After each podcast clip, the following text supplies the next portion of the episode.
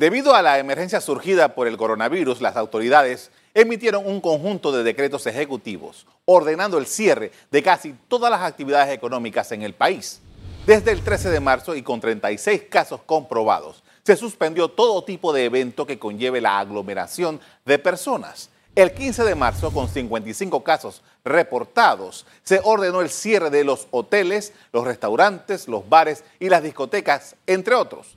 El 19 de marzo, habiendo 137 casos acumulados, se procedió al cierre de establecimientos comerciales y empresas en todo el país.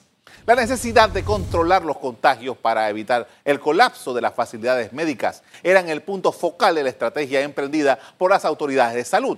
Con el paso del tiempo se fue generando un estado de situación que nos mantiene en un verdadero dilema entre la salud y la economía.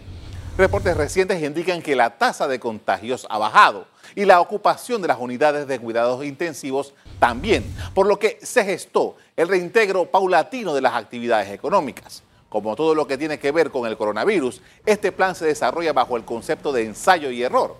Solo el tiempo nos dirá la efectividad de las acciones tomadas en esta etapa de emergencia sanitaria. ECO te invita a revivir este contenido entrando al canal 1 de VOD de Cableonda.